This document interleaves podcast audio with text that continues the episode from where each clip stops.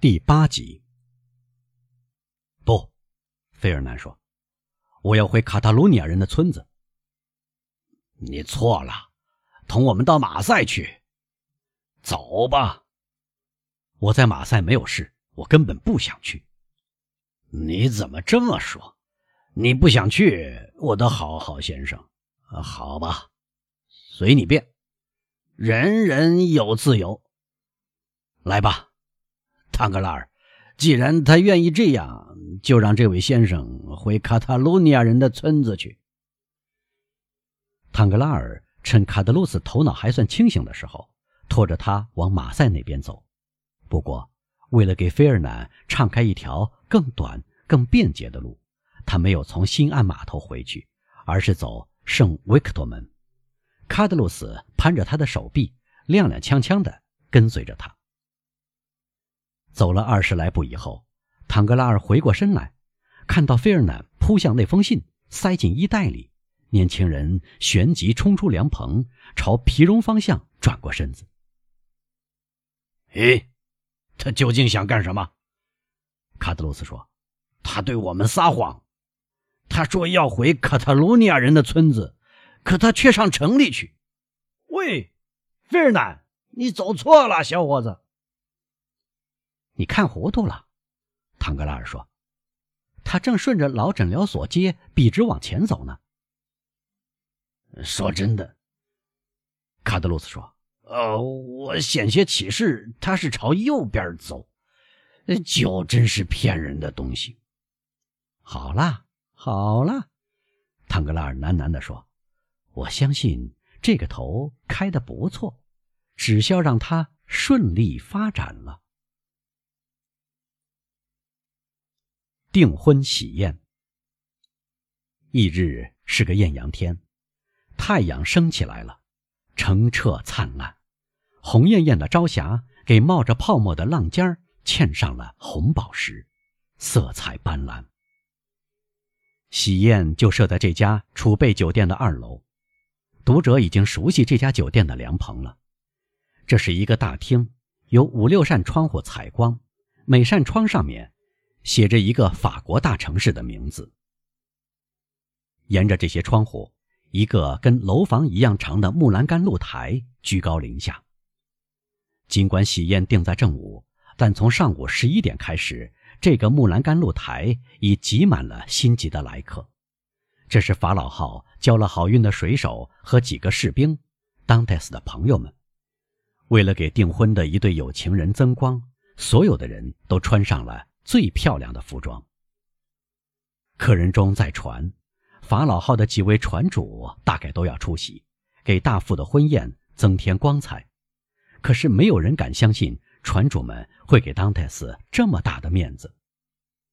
但同卡德鲁斯一起到达的唐格拉尔证实了这个消息。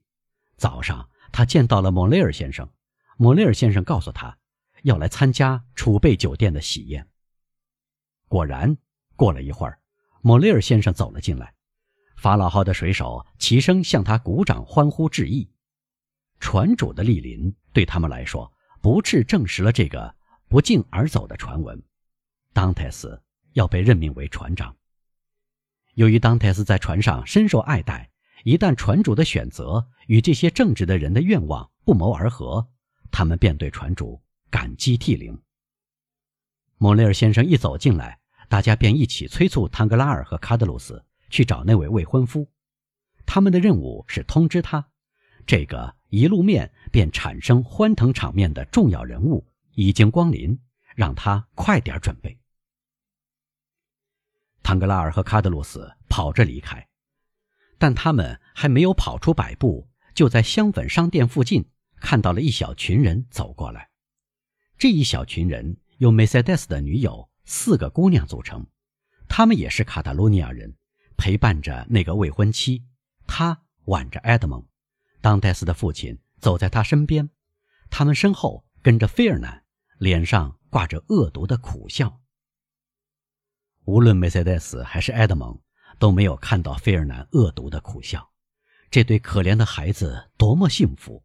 他们只看到自己和为他们祝福的明媚的天空。唐格拉尔和卡德罗斯完成了他们的使命，随后同埃德蒙使劲友好地握过手。唐格拉尔走在费尔南旁边，卡德罗斯和当代斯老爹并肩而行，老爹成了大家注意的中心。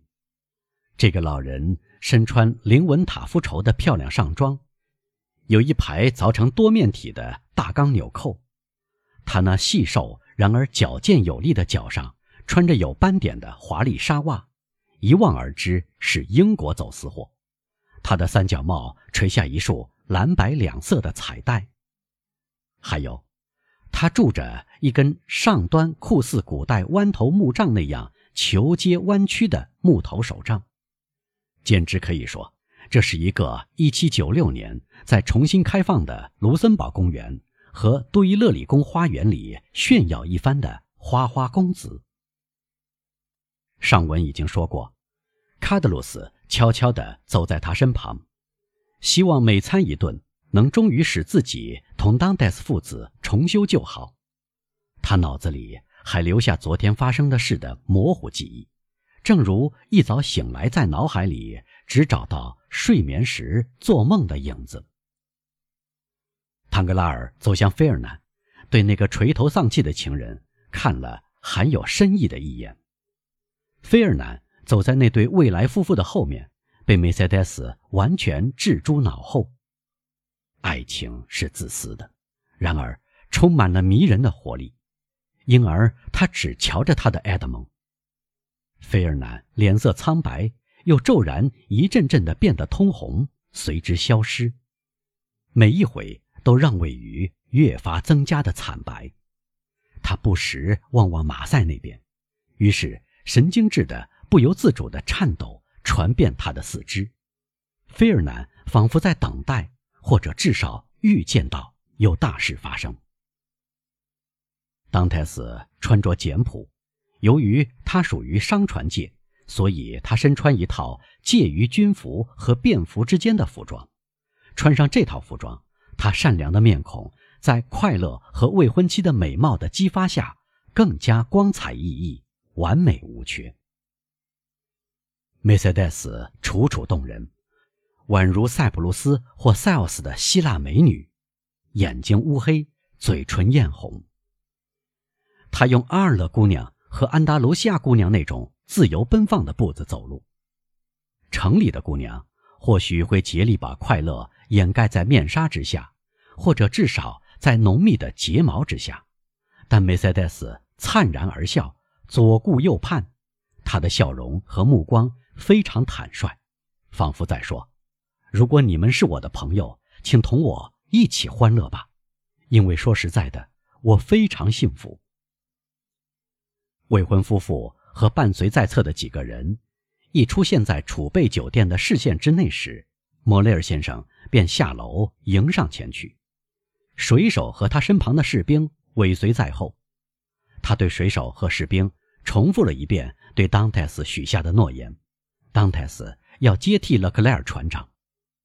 看到船主迎上前来，埃德蒙松开未婚妻的手臂，挽住莫雷尔先生的手臂。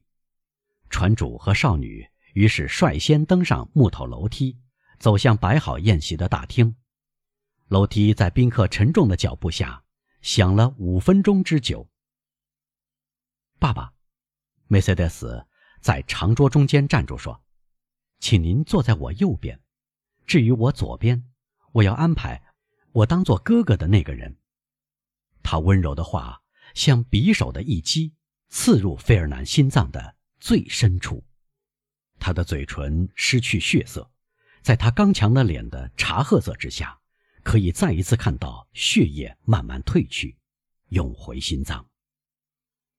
这时，当泰斯也做了安排，他让莫雷尔先生坐在他右边，让唐格拉尔坐在他左边，然后用手示意，大家随意就坐。